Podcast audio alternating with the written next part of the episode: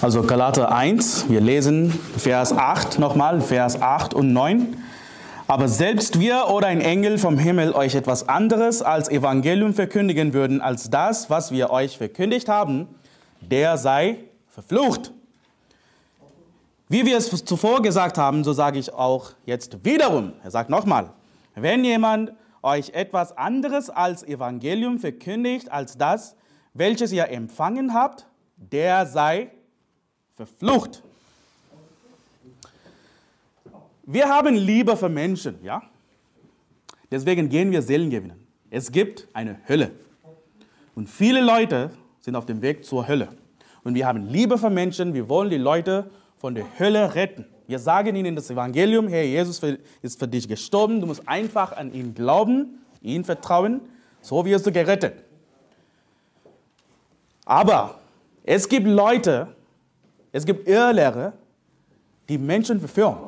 Sie geben ein falsches Evangelium. Sie predigen ein falsches Evangelium. Und lass mich dir sagen, jede Institution, jede Kirche, jeder Pastor, die ein falsches Evangelium predigt, der sei verflucht, soll verflucht werden. Weißt du, wenn du die Kinder liebst, wirst du die Pädophilen hassen. Wenn du die unschuldigen Menschen liebst, wirst du die Terroristen hassen. Wenn wir die Menschen in allgemein lieben, dann verachten wir, verfluchen wir Irrlehrer. Sie führen die Massen in die Hölle. Und wir haben Liebe für Menschen, deswegen verfluchen wir Irrlehrer. Es gibt so viele von ihnen in dieser Welt. Ja, in vielen Kirchen. Sie predigen hinter dem Pult ein falsches Evangelium und führen Menschen in die Hölle. Der Titel meiner Predigt heute lautet, wir sind keine Protestanten. Wir sind keine Protestanten. Okay, Newsflash, Überraschung, ja? Also in Klammern würde ich sagen evangelisch. Wir sind keine evangelische Gemeinde, das ist keine evangelische Gemeinde, das ist keine evangelische Kirche. Du kannst sehen, das ist eine Baptistenkirche, ja? Wenn wir sagen, wenn wir zu Menschen sagen, hey, wir sind kein Katholisch, wir sind nicht Katholiken, die sagen, oh, okay, dann bist du evangelisch. Nein, auch nicht. Es gibt nicht nur eine Wahl zwischen zwei Irrlehrer, ja? Wir sind entweder katholisch oder evangelisch. Lass mich dir sagen, die Protestanten, sie sind aus dem Vatikan herausgekommen, ja? Aber sie haben ihre eigene katholische Kirche gebaut. Man kann auch sagen, sie sind unabhängige Katholiken, ja?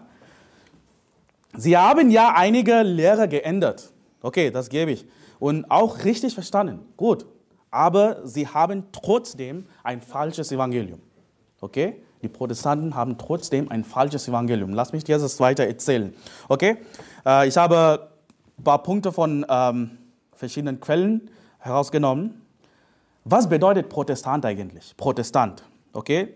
Das lateinische Verb protestari hat die Grundbedeutung für etwas zum Zeugen aufgerufen werden, für etwas Zeugnis ablegen. Okay? Heute werden die Begriffe protestantisch und evangelisch in der deutschen Umgangssprache austauschbar verwendet. Okay? Der Protestant geprägt aus der Fremdwahrnehmung durch die römische Kurie und evangelisch geprägt aus der Selbstwahrnehmung der Landeskirchen. Okay? Jedoch bezeichnen sich die Deutschen in dieser Tradition selbst als evangelisch und nicht als protestantisch. Es gibt viele Leute, die sagen nicht mehr, okay, wir sind Protestant, sagen, wir sind evangelisch. Warum? In Deutschland, heute wird das Wort Protestant mit dem Wort evangelisch versetzt. Damals, okay, in der 16. Jahrhundert, haben sie gegen die katholische Kirche protestiert, rausgekommen. Weshalb werden sie als Protestanten genannt? Jetzt, weil sie nicht mehr protestieren, nennen sie sich nicht mehr Protestanten. Okay, das ist ganz einfach. Aber warum evangelisch? Warum bezeichnen sie sich als evangelisch? Weil sie glauben, dass im Gegensatz zur katholischen Kirche sie das wahre Evangelium haben.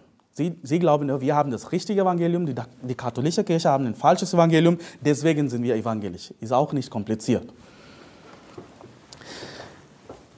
Viele Menschen glauben, okay, viele Menschen heute glauben, dass nur Lutheraner als Protestanten gelten. Aber nein, es gibt viele andere Konfessionen, die vor, die nach der Reformation von der katholischen Kirche herausgekommen sind, zum Beispiel Anglikaner, Presbyterianer, die reformierte Kirche, sind sie auch Hauptprotestanten. Und dann gibt es mehrere, die von diesen Leuten herausgekommen sind. Zum Beispiel Methodisten, Episkopalen, Puritaner. So viele, so viele. Okay? Schlag auf Römer 11. Römer 11. Die Bibel. Römer Kapitel 11.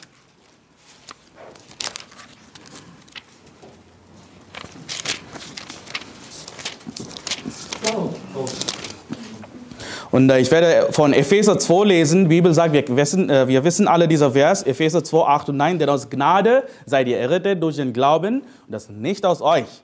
Gottes Gabe ist es, nicht aus Werken, damit niemand sich rühme. Ja? Glaube allein, allein, okay? Wir sagen Glaube allein. Wir sind nur durch Glaube allein gerettet. Was bedeutet das? Das bedeutet, dass er, dass er im Gegensatz zu den Werken steht. Wir sind nicht aus Werken gerettet, wir sind aus Glaube gerettet. Man kann nicht die beiden mischen. Okay? Es gibt heute Kathol also, äh, Evangelikalen, Protestanten sagen, ja, Glaube allein, aber echter Glaube hat Werke. Ohne Werke ist es, du hast keine Glaube. Nee, die sind ganz Gegensatz zueinander. Okay, äh, Römer 11, ich werde Vers 6 lesen. Wenn aber aus Gnade, so ist es nicht mehr um der Werke willen, sonst ist die Gnade nicht mehr Gnade.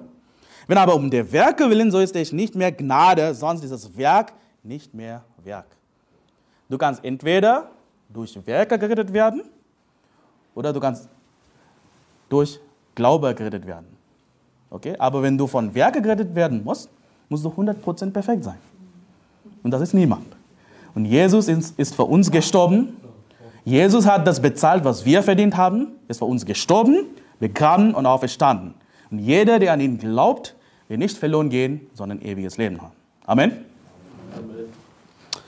Also, lass mich, dir, lass mich dir sagen, die Protestanten, sie sagen mundlich, sie sagen diese Wörter, hey, wir sind aus Glaube gerettet, wir sind aus Gnade gerettet, aber sie fügen die Werke hinzu, ganz oft. Und dann gibt es diese Calvinisten, die sagen, ja, naja, du kannst nicht durch Werke in den Himmel kommen, aber wenn du wirklich gerettet bist, dann gibt es Werke. Werke beweisen, ob du wirklich gerettet bist oder nicht. Das ist auch eine falsche Lehre.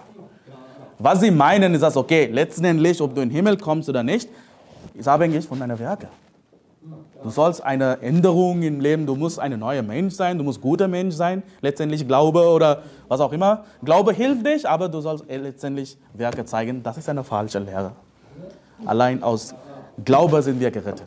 Also, nachdem du an Jesus glaubst, wenn du ewiges Leben empfängst, und du kein gutes Leben führst, du bist immer noch ein schlechter Mensch. Was passiert? Dann ist dein Leben hier auf der Erde wird schlecht gehen.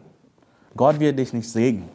Und deswegen empfehlen wir das nicht. Wir sagen auch, hey, nachdem du gerettet bist, du sollst dein Leben in Reine bringen, den Herrn dienen, damit du ein gesegnetes Leben leben kannst und auch im Himmel Belohnungen verdienen kannst. Aber wenn du das nicht tust, du kommst trotzdem in den Himmel, aber du hast keine Belohnung dort, und du wirst ein verkorkstes Leben hier leben. Und das wollen wir nicht. Also, wenn von der Reformation die Rede ist, denkt jeder zuerst an wem? Martin Luther, ja?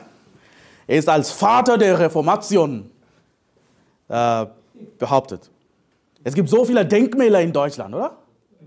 Gibt es auch in Pforzheim eine Martin Luther Denkmal? Keine Ahnung. Ich weiß, dass es ein Gassmann-Denkmal gibt, aber er ist als Vorvater unseres Glaubens betrachtet. Ja, als, als ich Kind war, ja, ich war auch in einer evangelischen Gemeinde, sozusagen freie evangelische Gemeinde, und ich habe immer geglaubt, dass Martin Luther ein Held des Glaubens ist. Martin Luther hat so viel getan für unsere Bewegung. Nur wegen Martin Luther gibt es, wir sind nicht katholisch heute. Amen, das habe ich geglaubt. Und äh, und jetzt habe ich ein bisschen gelesen habe, jetzt, dass ich gerettet bin, jetzt, dass ich in IFB bin, sehe ich es ganz etwas anders aus, okay? Am 31. Oktober 1517 hat Martin Luther seine 95 Thesen an die Tür der Schlosskirche in Wittenberg genagelt. Okay? Das war der Anfang der Reformation. 2017 gab es das 500. Jubiläum. Okay? Das war vor sechs Jahren. Und ich war da ich habe das gefeiert. Ich habe eine evangelische Gottesdienstmusik gemacht. Ja, das war doof. ja. Schlage auf Matthäus 4. Matthäus 4. Und äh, ich habe diese Luther-Thesen gelesen, 95 Thesen. Er hat geschrieben, er wollte eigentlich gegen die katholische Kirche kämpfen. Er hat ein, 95 Punkte geschrieben und an der Tür genagelt. Alle Lehrer, er, er behauptet, dass okay, die römisch-katholische Kirche falsch tut. Und ich habe ein paar Punkte hier gebracht für euch. Die ersten vier Punkte. Aber zuerst lesen wir Matthäus Kapitel 4, 17. Jesus sagt, ja, nee das, äh, nee, das sagt nicht Jesus. Von da an begann Jesus zu verkündigen, zu sprechen, tut Buße, sagt Jesus, tut Buße, denn das Reich der Himmel ist nah herbeigekommen. Okay? Du musst nicht aufschlagen, Apostelgeschichte Kapitel 3, Vers 19. Das heißt, tut Buße und bekehrt euch. Markus 1, 15 sagt und, und sprach, die Zeit ist erfüllt und das Reich Gottes ist nah. Tut Buße und glaubt an das Evangelium. Also im Kontext Evangeliums. Was bedeutet Buße? Buße bedeutet, ich habe meine Meinung geändert. Ich habe vorher etwas anders geglaubt, jetzt glaube ich nur an Jesus. Buße von einer falschen Glaube zu einer richtigen Glaube. Ja? Vielleicht warst du Muslim, du hast an den Koran geglaubt. Jetzt glaube ich nicht mehr an den Koran, jetzt glaube ich nur auf Jesus. Ich habe vorher auf meine guten Werke vertraut, um in den Himmel zu kommen. Jetzt tue ich Buße. Ich vertraue nicht mehr auf mich selbst, sondern ich vertraue auf Jesus. Diese Buße ist notwendig, an Jesus zu glauben, um gerettet zu werden. Ja, wenn jemand dir sagt, du musst von Sünden Buße tun, kommt niemand in den Himmel. Niemand ist perfekt. Bis wir sterben, haben wir Sünde in unser Leben. Ja, wenn du von Sünden umkehren musst, wenn du aufhören, zu, äh, wenn du aufhören musst zu sündigen und dann kommst du in den Himmel, kommt niemand in den Himmel, sorry. Wir sündigen immer. Ja, natürlich Buße von Sünde ist das tägliche Ding. Wir sollen das jeden Tag tun als Christen. Aber wenn du das nicht tust, bedeutet nicht, dass du keine Glaube hast. Okay? Und ich werde das erste Punkt lesen. Okay? Von Luther These. Da unser Herr und Meister Jesus spricht, tut Buße, in Klammern Matthäus 4, 17, was wir gerade gelesen haben. Also er sagt, wenn Jesus sagt, tut Buße, hat er gewollt, dass das ganze Leben der Gläubigen Buße sein soll. Okay? Ja, bitteschön. Nummer zwei. Dieses Wort kann nicht von der Buße als Sakrament, das heißt von der Beichte und Genugtuung, die durch das priestliche Amt verwaltet wird, verstanden werden. Okay. Punkt Nummer drei. Es bezieht sich nicht, nicht nur auf eine innere Buße. Ja, eine solche wäre gar keine, wenn sie nicht nach außen mancherlei Werke zur Abtötung des Fleisches bewirkte. Also er sagt, deine innere Buße ist nicht genug. Du musst auch dein Fleisch töten. Du musst auch ein guter Mensch sein. Du musst auch aufhören zu sündigen. Das und das und das und tun. Dann ist das Buße, sagt er. Aber laut, was Jesus hier gesagt hat, was die Bibel spricht, Buße im Kontext Erlösung, ist, ist nur innere Buße. Denn du hast deine Meinung geändert. Du glaubst an etwas Richtiges. Das hat nicht mit deinen Werken zu tun.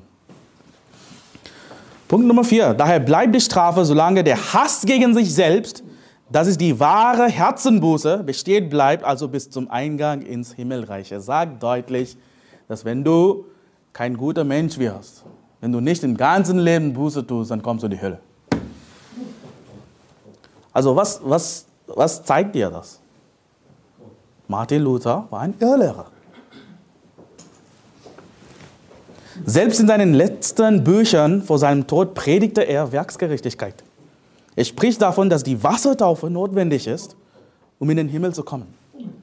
Er war ein Irrlehrer und lass mich dir sagen, dem, ich stehe hinter dem Pult in Baptistenkirche, zuverlässiges Wort, und lass mich dir klar und deutlich sagen, wir betrachten Martin Luther nicht als unseren Glaubensvorfahren.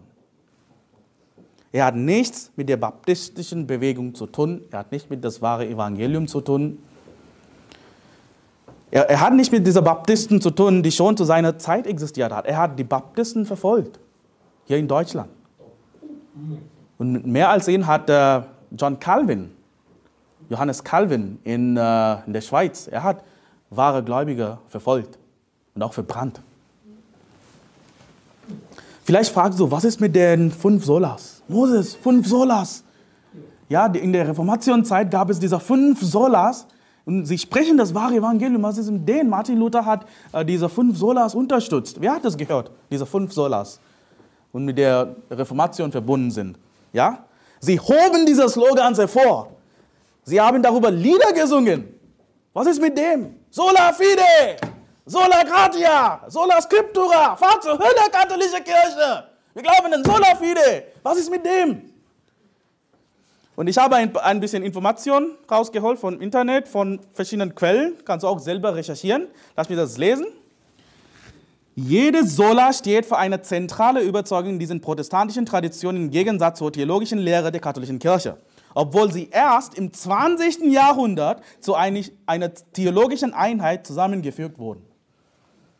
Ziemlich neu. Ich lese weiter. Von der Reformatoren ist bekannt, dass sie nur zwei der fünf Sola klar formuliert haben. Auch heute noch gibt es Meinungsverschiedenheiten darüber, was die Solas ausmacht und wie viele es sind. Ganz zu schweigen davon, wie sie im Sinne der reformatorischen Überzeugungen zu interpretieren sind. Sie sagen das, okay, jeder hat seine eigene Interpretation von dieser Solas. 1916 veröffentlichte der lutherische Gelehrte Theodor Engelde einen Artikel mit dem Titel Die drei Grundsätze der Reformation, sola scriptura, sola gratia, sola fide. Okay? 1916, nicht 16. Jahrhundert. 1934 ersetzte der Theologe Emil Brunner Soli Dio Gloriam durch Sola Scriptura. Später fügte Brunner in einem Kommentar zu Karl Barths theologischem System der Litanei der Solas Christus Solas hinzu und ließ Sola Scriptura weg. Das erste Mal werden die beiden zusätzlichen Soli in Johann Baptist de Metze 1965 erschienen Werk Die Kirche und die Welt erwähnt. Die Solas, lass mich sagen, die Solas wurden in der 20. Jahrhundert, in 1900er Jahren zusammengeführt und dann der Reformationszeit zugeschrieben. Das ist Faktum. Sie waren keine bahnbrechenden Entdeckungen aus der 1600er Jahren, 16. Jahrhundert. Also wir kennen alle Sola Fide, ja? Sola Gratia, Sola Scriptura, Glaube allein, Gnade allein, die Schrift allein. Aber es gibt auch mehrere eigentlich. Es gibt Solus Christus, Christ, Christus allein, Soli Deo Gloria, nur Gott gehört die Heiligkeit, Sola Ecclesia, die Kirche allein, Sola Caritas, Liebe allein, Sola Spiritus, Spirit allein, Heiligen Geist allein, Solum Nomen, die Name allein. Es gibt mehr als fünf Solas. Hallo. Wo stammen sie? Während der Reformation und nach der Reformation gab es Schriftsteller und Theologen, manche waren gerettet, manche nicht, die diese Begriffe in ihren Büchern und Artikeln verwendet haben. Das war einfach so. Sie haben einfach darüber gesprochen, darüber geschrieben. Später gab es andere Theologen, andere Idioten, die diese Solas formuliert und zusammengeführt haben, um die Reformation mit diesen Solas zu begründen. Sie lassen es so klingen, als ob diese Solas von den Reformatoren entdeckt worden wären. Sie werden als Grundlagen der evangelischen Kirche betrachtet. Lass mich dir sagen, das ist eine Lüge. Das ist eine Lüge. Die einzige Gruppe, die wirklich zu diesen Lehren stand und sie auch richtig geglaubt haben, waren die Baptisten, die Anabaptisten, die wahre Gläubige. Die Protestanten benutzten sie, um sich von der Katholisch, katholischen Kirche zu distanzieren, fernzuhalten. Das war nur ein politisches Mittel. Und haben diesen, diese Lehre am Ende trotzdem pervertiert. Die sagen ja, sola fide, Glaube allein, aber ja, sind auch Werke dazu. Ohne Werke ist keine sola fide. Das macht keinen Sinn. Also, woher kommen sie? Vielleicht fragst du, okay, diese, all diese Solas, woher stammen sie aus? Sie stammen aus der Bibel. Sie sind schon in der Bibel, wir haben schon gelesen, durch Gnade, ich glaube, seid ihr gerettet. Nicht aus Werken. Das ist nicht etwas Neues. Selbst im finsteren Mittelalter wurden wahre Gläubige und Kirchen auf diesen grundlegenden Lehren gegründet. Bereits im ersten Jahrhundert lesen wir diese Lehren in der Bibel, oder? Schon im ersten Buch Mose finden wir sie. Du musst nicht ausschlagen, 1. Mose 4, 26. Damals fing man an, den Namen des Herrn anzurufen. Glaube allein, Gnade allein gab es schon 1. Mose. Am Anfang war das Wort, Schrift allein. Geh auf 2. Petrus. Bitte, geh auf 2. Petrus, Kapitel 1. 2. Petrus, Kapitel 1. Ich lese Römer 4, 5. Wer dagegen keine Werke verrichtet, sondern an den Glauben, der den Gottlosen rechtfertigt, dem wird sein Glaube als Gerechtigkeit angerechnet, sagt die Bibel. Wer dagegen keine Werke verrichtet. Aber Glaube ohne Werke ist tot. Aber weißt du, das tote Glaube rettet dich. Okay, was dich nicht rettet, ist keine Glaube. Aber tote Glaube ist nicht das gleichbedeutend mit keine Glaube. Tote Glaube rettet auch. Aber natürlich, wir sollen unser Glaube jeden Tag lebendig machen, damit wir ein gesegnetes Leben führen können. 2. Petrus, Kapitel 1, ich lese von Vers 19 bis 21. Und so halten wir nun fest an dem völlig gewissen prophetischen Wort und ihr tut gut daran, darauf zu achten, als auf ein Licht, das an einem dunklen Ort scheint, bis der Tag anbricht und der Morgenstern aufgeht in euren Herzen. Dabei sollt ihr vor allem das erkennen, dass keine Weissagung der Schrift von eigenmächtiger Deutung ist. Denn niemals wurde eine Weissagung durch menschlichen Willen hervorgebracht, sondern vom Heiligen Geist getrieben haben die heiligen Menschen Gottes geredet. Es gibt so viele Protestanten, so viele evangelische Pastoren, evangelische Menschen in Hauskreisen, die Gemeinde sagen, ach, es ist seine Interpretation. Er interpretiert etwas anders, als wie ich interpretiere.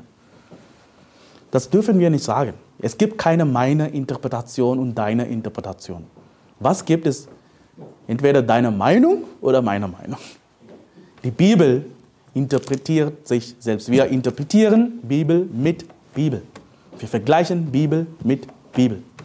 Die Bibel braucht nicht deine eigene Interpretation. Du hast eine Meinung, du kannst sagen, hey, was ich glaube, was das bedeutet, kann ich sagen, das ist meine Meinung. Aber Interpretation gehört in der Bibel. Und das sagt Petrus auch hier. Und das ist sehr klar. Schrift allein. Der Schrift allein. Sola Scriptura. Und äh, lass mich dir eine kurze Geschichte geben. Es gibt ja katholische Kirche. Ja, davon kommen all diese anderen Konfessionen, die protestantische Konfessionen. Es gibt eine korrupte Linie, die aus der katholischen Kirche hervorgegangen ist. Die Lutherkirche ist nicht die einzige Institution, die sich von der katholischen Kirche abgespaltet hat. Es gab mehrere. Ja, ich habe schon das erwähnt. Und lass mich ja sagen, aus diesen falschen Konfessionen gingen andere falsche Konfessionen hervor, Methodisten oder Puritaner, auch Brüdergemeinde. Brüdergemeinde, auch. Die meisten Kirchen sind heute in dieser Linie verzweigt. Pfingstgemeinden, diese FEG-Gemeinden, diese EFG-Gemeinden. Sie sind, sie sind heute in dieser Linie verzweigt. Es gibt diese Bibelgemeinde in Pforzheim. Sie sagen, dass man wieder das Heil wieder verlieren kann. Ein falsches Evangelium.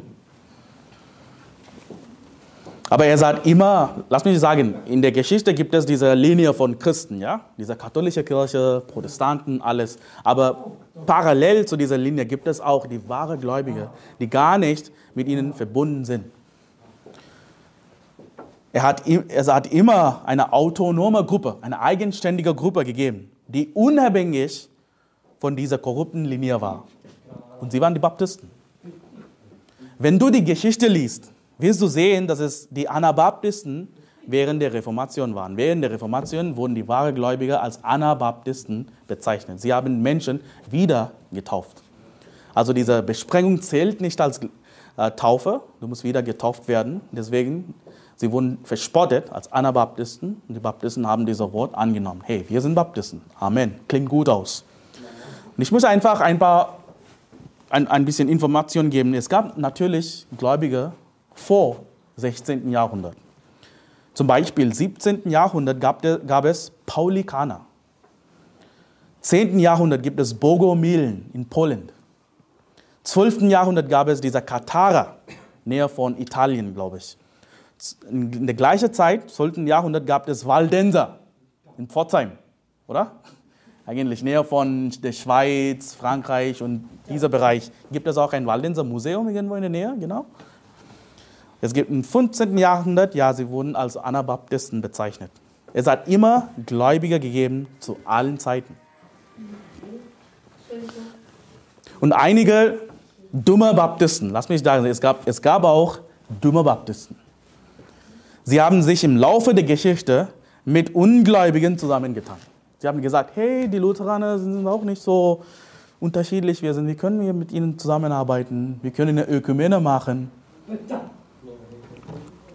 anstatt eigenständig zu bleiben. Das war ein Fehler. Die Baptisten haben sich mit der reformierten Kirche zusammengetan, was zu den reformierten Baptisten führte. Es gibt heute eine Konfession, die heißt reformierte Baptisten. Hast du gehört? All diese Irrlehrer, John, äh, John Piper, Paul Washer, sie gehören zu diesen äh, reformierten Baptisten. Aber weißt du was, wenn du etwas Reines mit Unreines vermischt, was ist das Produkt? Was kommt raus? Reines? Unreines. Ja? Die Baptisten haben immer, sich immer oder manchmal mit Ungläubigen vermischt, ungeretteten Christen und das Produkt war immer etwas Falsches. Die Baptisten äh, taten sich mit den Luther, äh, lutherischen Pietisten, mit den Lutheranern zusammen, woraus die Brüdergemeinde hervorging. Die Brüdergemeinde kommt aus Baptisten und Lutheraner. Deswegen die meisten, Bapt meisten Brüdergemeinden sind so schwach. Sie haben nicht einmal das wahre Evangelium. Aber manchmal findest du einige Brüdergemeinden, wo sie an das richtige Evangelium glauben. Wie ist das möglich? Der Einfluss der Baptisten. Weißt du? Aber in allgemein sind die Brüdergemeinde falsch. Wenn man etwas Reines mit etwas, etwas Unreinem vermischt, ist das Produkt immer unrein. Okay? Keine Frage. Ich möchte eine Frage stellen euch, okay? Die universelle, unsichtbare Kirche, okay? Die universelle, unsichtbare Kirche. Wo, wer hat das rausgedacht? Wer hat das gesagt?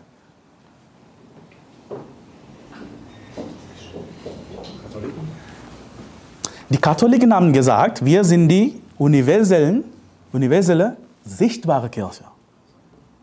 Wir sind die sichtbare Kirche. Es gibt einen Papst und alle diese katholische Kirche sind zu, zu dieser Papst, zu Vatikan verbunden. Und die Protestanten haben gesagt, nee, nee, nee, nee, nee, wir sind eine universelle, unsichtbare Kirche. Beide sind falsch. Die Kirche ist nicht universell. Wir glauben an eine Ortsgemeinde. Kirchen. Die Bibel spricht über Kirchen, Gemeinden. Okay? Wir sind nicht mit allen Gläubigen überall der Welt verbunden. Jede Gemeinde ist ihr eigener Körper. Ja, und Jesus ist das Haupt dieser Gemeinde und natürlich jeder richtige Gemeinde. Und äh, genau, der Leib der Gläubigen.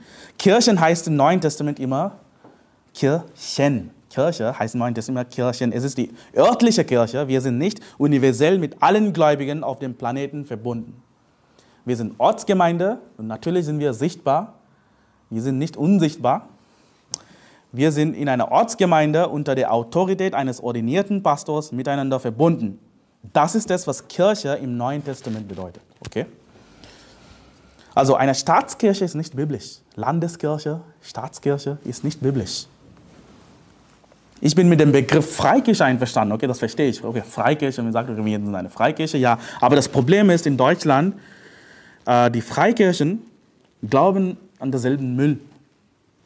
Ja, hey, wir sind in einer. Was los? Ja, alles gut. Ja.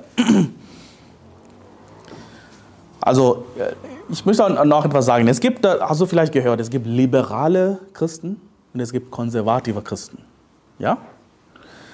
Also, liberale Christen sind die, die sagen, okay, wir sind mit Homo-Ehe einverstanden, Abtreibung einverstanden oder wir unterstützen Klimawandel dieser Quatsch, das hat nicht mit der Bibel zu tun. Okay, sie sind die Liberalen. Und die meisten liberale Kirchen sind Landeskirche eigentlich. Die Landeskirche, die meisten Gemeinden sind liberal. Gibt es Ausnahmen auch. Aber dann gibt es diese konservative Christen, sagen, nee, wir unterstützen das nicht.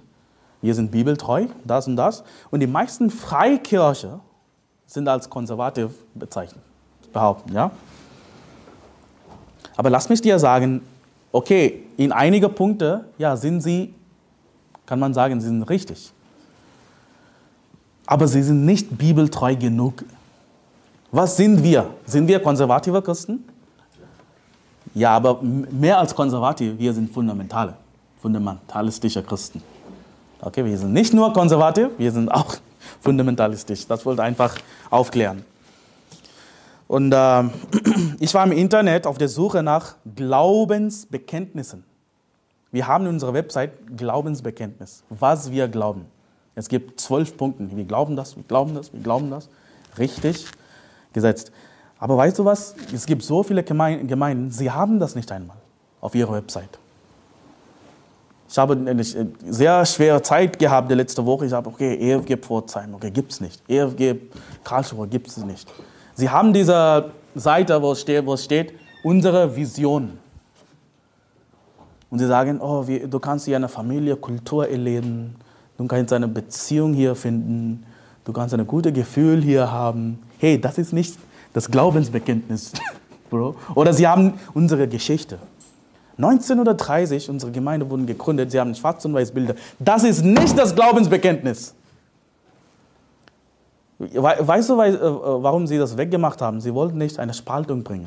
Sie wollten sagen, okay, wir sind gemeinsam, Gemeinsamkeiten mit anderen Kirchen. Wir, soll, wir wollen nicht etwas sagen, das uns von anderen Gemeinden trennt. Aber das ist wichtig. Unterschiede sind wichtig. Unterschiede sind gut. Wir unterscheiden uns von anderen Gemeinden. Warum? Weil sie ein, Punkt Nummer eins, sie haben ein falsches Evangelium. Wir, wir, wir haben keine Gemeinsamkeiten mit einem falsch, falschen Evangelium, mit falscher Kirche.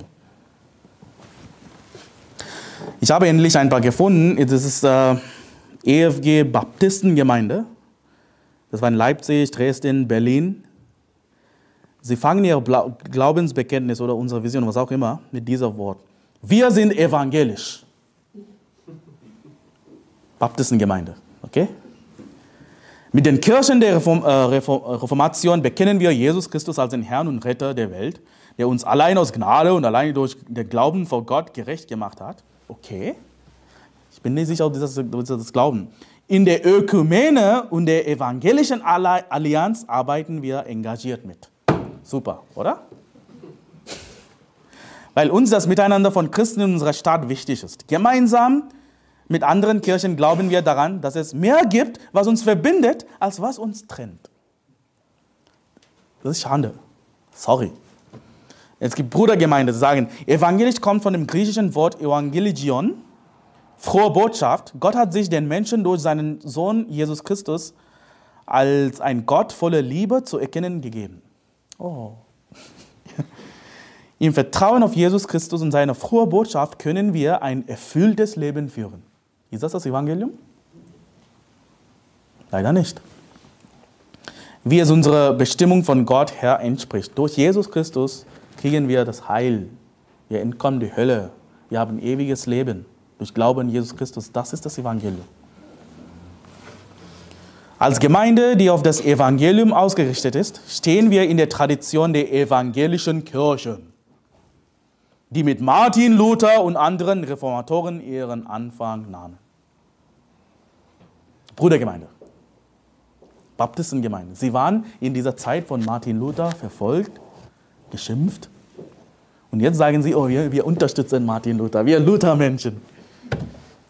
Nein, sind wir nicht. Wir nicht. Und lass mich dir sagen, wir unterscheiden uns von Christen, die Kinder taufen. Machen das nicht. Das ist eine heidnische Praxis. Wir taufen dich nur, wenn du gläubig geworden bist, als Erwachsener.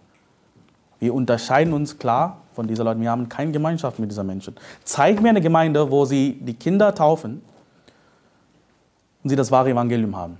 Zeig mir eine. Du kannst nicht eine finden. Sie glauben Werksgerechtigkeit, sie sagen, dass du das Heim verlieren kannst. Sie haben nicht das wahre Evangelium. Das ist nicht biblisch. Kindertaufe ist nicht biblisch. Das hat nicht mit Christen zu tun. Wir unterscheiden uns von Kirchen, in denen der Priester oder Pastor lange Kleidung trägt. oder? Mit dieser Clown-Gowns. Nee. Es gibt Pastoren heute, sie wollen anders aussehen als das Reste. Und sie wollen, äh, sie, sie mögen es, wenn die Leute ihn loben. Oh, du bist so schön, du hast so schöne Predigt gepredigt. Oh, oh. Ja, das sind diese Menschen, ja, die lange Kleider tragen. Jesus hat gesagt, du musst nicht äh, ausschlagen, Lukas 20, 46. Jesus sagt, hütet euch vor den Schriftgelehrten, die gern im Taler einhergehen. Sagt Jesus. Also in King James ist das lange Kleider. Hütet euch vor den Schriftgelehrten, welche gern im Taler einhergehen, lange Kleidern und auf den Märkten sich grüßen lassen. Hütet euch. Vorsicht von diesen Menschen. Sie sind Verführer. Und lass mich sagen, sehr deutlich, wir unterscheiden uns von den Christen, denen Frauen predigen dürfen. Die Bibel ist sehr gleich. Lass, lass mich dir einige Verse lesen. 1. Timotheus Kapitel 2, Vers 12. Ich erlaube, Paulus sagt, ich erlaube aber einer Frau nicht zu lehren, auch nicht, dass sie über den Mann herrscht, sondern sie soll sich still verhalten. Das sagt die Bibel.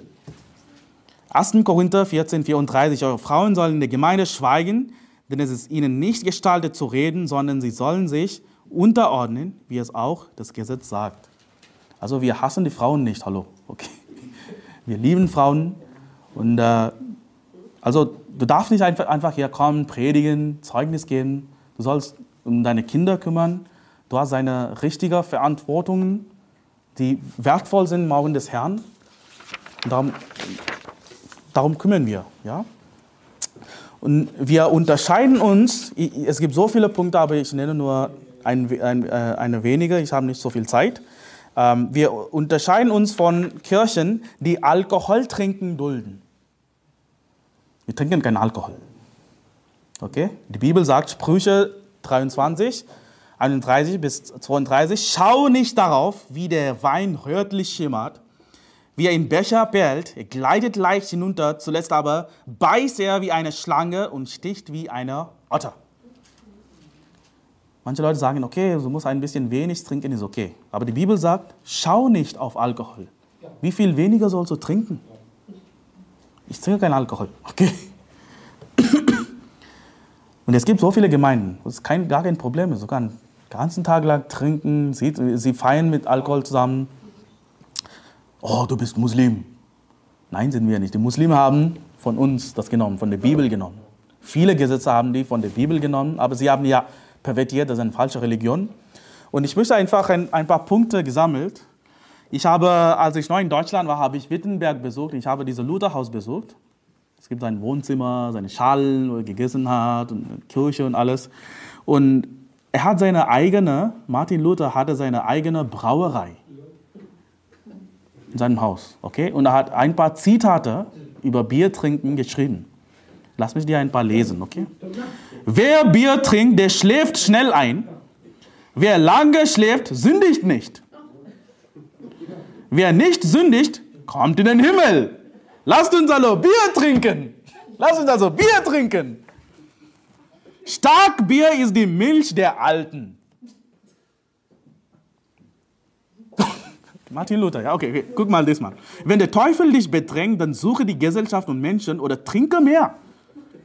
Scherze und rede Unsinn oder tue etwas anderes Lustiges. Manchmal müssen wir mehr trinken, Sport treiben, uns erholen, sogar ein wenig sündigen, um den Teufel zu ärgern. Damit wir ihm keinen Raum lassen, unser Gewissen mit Kleinigkeiten zu belästigen. Wir werden besiegt, wenn wir zu gewissenhaft versuchen, gar nicht zu sündigen. Wenn also der Teufel, uns, Teufel zu dir sagt, trinke nicht, dann antworte ihm, ich werde trinken. Und zwar ganz freiwillig, nur weil du es mir verbietest. Was für ein Quatsch. Der betrunkene Mönch. Der betrunkene Mönch. Und die Protestanten sind heute auch das Gleiche. Trinken viel. Sie kommen mit all dieser komischen Irrlehre, weil sie betrunken sind. Die Bibel sagt, sei nüchtern. Wir sollen nüchtern sein. Wenn wir trinken, sagen wir komische Dinge. Wir, wir, wir sind fähig, in Sünde zu fallen. Also vermeiden wir das. Okay, lass mich dir sagen, für uns ist Martin Luther eigentlich egal. Was er gesagt hat, was er gelehrt hat, ist völlig egal. Ist gar nicht wichtig. Was die Bibel sagt, ist wichtig. Was Jesus gesagt hat, ist wichtig. Lass mich sagen, es ist, es ist okay, es ist nicht schlimm, die Kirchengeschichte zu recherchieren und zu versuchen herauszufinden, wann und wo es wahre Gläubigen gab. Es ist nicht so wichtig. Es ist nicht so wichtig. Man kann auch falsche Informationen ausgraben von der Geschichte. Es gibt auch viele Fake News da draußen, die nicht wirklich stattgefunden haben. Für uns ist die biblische Geschichte wichtiger. Mehr als sich hinzusetzen und zu recherchieren, wann die Anabaptisten existiert, existiert haben und was sie gemacht haben, solltest du Zeit investieren, um heute, heute Teil einer bibeltreuen Baptistengemeinde zu sein. Heute ist wichtig. Bist du in der richtigen Gemeinde? Lernst du etwas ständig? Bist du mit richtigen Gläubigen verbunden? Gehst du Seelen gewinnen? Das ist wichtig, was heute passiert. Und natürlich, was in der Biblische, in Bibel ist auch wichtig. Biblische Geschichte ist auch wichtig. Aber du musst nicht so viel Zeit investieren. Oh, im 12. Jahrhundert, was, was genau haben die Waldenser geglaubt? Ja, was haben die Paulikaner geglaubt? Okay, du kannst das machen, aber wichtig ist heute, was wichtig ist, die Bibel. Du solltest heute unter der Autorität eines Baptist, Baptistenpredigers, Pastors wachsen. Das ist wichtig. Vielleicht sagst du, vielleicht du sitzt hier und sagst, hey Moses, ich kenne einige Leute, die in einer evangelischen Kirche gehen und gerettet sind. Ich kenne ein paar Freunde, sie sind in einer evangelischen Gemeinde, aber sie sind gerettet. Sie glauben an das wahre Evangelium. Deshalb muss diese Gemeinde gut sein. Das ist nicht so schlimm, es gibt wahre Gläubige, ne? es ist keine gute Gemeinde. Aber weißt du was, ich kenne auch Katholiken, die gerettet sind und sie immer noch in einer katholischen Kirche sind. Aber das bedeutet nicht, dass diese Gemeinde gut ist. Auf Seelengewinn, wenn wir Seelengewinn gehen, treffen wir uns mit Katholiken, wir erzählen das wahre Evangelium, sie werden gerettet. Aber weißt du was, sie bleiben immer noch katholisch, in ihrer katholischen Gemeinde. Warum? Erinnerungen sind dort aufgewachsen. Sie haben Freunde, Familie, Verwandten und sie wollen diese Beziehungen nicht äh, verlieren. Sie wollen sich nicht von ihnen abspalten. Ja, natürlich, das ist, das ist nicht, was wir empfehlen, aber Menschen sind Menschen. Ja? Das bedeutet nicht, das ist, genauso sind evangelische Kirchen. Ja, es gibt gerettete Menschen, es gibt Leute, die gerettet sind. Sie, wir werden sie in den Himmel sehen. Aber jetzt sind sie wirklich nutzlos. Sie, machen, sie dienen den Herrn nicht. Sie sind mit ungläubigen Menschen verbunden dort. Und sie erreichen nichts für den Herrn. Sie leben wie jeder andere. Lass mich dir sagen, die evangelische Katholische, sie fahren zu der gleichen Hölle wie die Katholiken. Es gibt Ökumene in der Hölle. Ja, es gibt evangelische, katholisch, Siebentags-Adventisten, Zeugen Jehovas, sie sind alle verbunden in der Hölle. Sie machen Lobpreis, Gottesdienst, Hände aufheben, ja, Zungen reden, Zähne knirschen. Das, in der Hölle gibt es alles, ja. Guck mal, ich, ich, gebe dein, ich habe das erlebt. Wenn du wegen ein oder zwei geretteten Menschen Du kennst jemanden, der gerettet ist. Und du gehst in diese evangelische Kirche und du willst sie verändern oder sie Seelengewinnen mitnehmen, Seelengewinnen mitnehmen. Und weißt du, wenn diese Gemeinde merkt, dass du NIFB bist, dass du an Heilsicherheit glaubst, dass du Entrübung nach der Trübsal glaubst, dass du Seelengewinnen gehst, sie werden einen Feind aus dir machen. Du bist ein Outcast. Und diese gerettete Person, dein Freund, dein Kumpel, wird dich nicht unterstützen. Sie werden sich gegen dich stellen, obwohl er gerettet ist. Aber es gibt Ausnahmen. Du hast einen Kumpel, trotzdem mit Seelengewinnen gehen willst. Amen. Das ist eine Ausnahme. Selten, okay? Ich, ich will keine Gemeinschaft haben mit ungläubigen Christen. Ich, ich möchte ihnen das Evangelium erzählen, dass sie gerettet werden können. Dann kann ich mit ihnen Gemeinschaft haben, ja? Ich will keine Gemeinschaft mit ungeretteten Personen. Und auch, lass mich ja sagen, ich will keine Gemeinschaft mit erretteten Christen, die sich mit nicht erretteten Christen vermischen. Ich werde für ihn beten, ich werde solche Menschen lieben, sagen, hey, Okay, ich bete für diese Menschen, aber okay, ich, ich hasse diesen Mensch nicht, aber ich will keine Gemeinschaft mit diesem Mensch. Sie werden dich verletzen. Sie sind Freunde des Feindes. Sie, sie dienen Satan. Gestern haben wir auf der Straße gesehen, ja, ein paar Leute, die verteilen diese Traktaten von dieser falschen Gemeinden. Wir haben mit einer Frau gesprochen, sie war gerettet. Sie glauben, das wahre Evangelium. Aber sie, dient, sie arbeitet für ein falsches Evangelium. Schade, ne? Wir haben das erzählt, hey, guck mal, wir sind eine richtige Gemeinde, komm vorbei. Aber was mehr können wir tun? Sie werden sich selbst verletzen. Und sie werden auch dich verletzen. Sie werden keine Belohnung im Himmel haben. Und sie werden dich auch keine Belohnung haben lassen. Das ist die Wahrheit, das passiert. Und ich gebe dir eine Warnung heute. Okay? Du bist hier heute in die richtige Gemeinde, wo das Wort Gottes gepredigt wird. Habt keine Gemeinschaft mit Ungläubigen und habt keine Gemeinschaft mit Gläubigen, die mit Ungläubigen Gemeinschaft haben. Okay? Lass uns jetzt beten. Vater, wir danken dir, dass wir uns heute in dieser Gemeinde, brandneuen Gemeinde treffen können. Wir kennen an, dass du unser Haupt bist und wir wollen all unsere Lehren optimieren und dir so gut wir können dienen. Ich bete, Herr, für all die erretteten Christen, die in diesen konfessionellen Kirchen festsitzen und ihr Leben vergeuden. Ich bete, dass sie die Bibel lesen und ihr tatsächlich gehorchen, indem sie sich vor diesen falschen Kirchen fernhalten und mit wahren Gläubigen zusammenarbeiten, um Menschen zu retten. Ich bete, dass noch viel mehr Ungläubigen, die behaupten, diesen falschen Kirchen anzugehören, gerettet werden, wenn wir ihnen auf der Straße oder Tür zu Tür begegnen oder wenn sie online richtige Predigten hören. Hilf uns niemals Kompromisse bei diesen wertvollen Lehren einzugehen. Und hilf uns, uns nicht auf diesen ökumenischen Mist einzulassen.